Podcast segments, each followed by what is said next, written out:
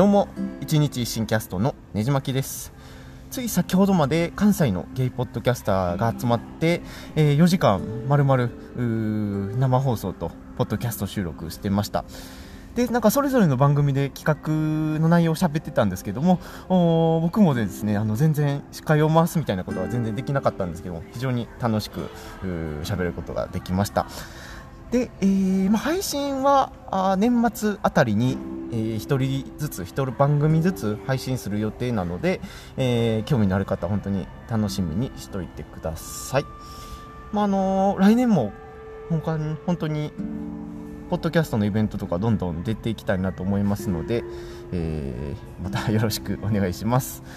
で本当に聞いていただいている方で始めたいなって思う方はスマホ1本で、あのー、どこにでも配信できるのでもうぜひトライしてみてください。ということで話しておきたいなと思います。では次のエピソードでお会いしましょう。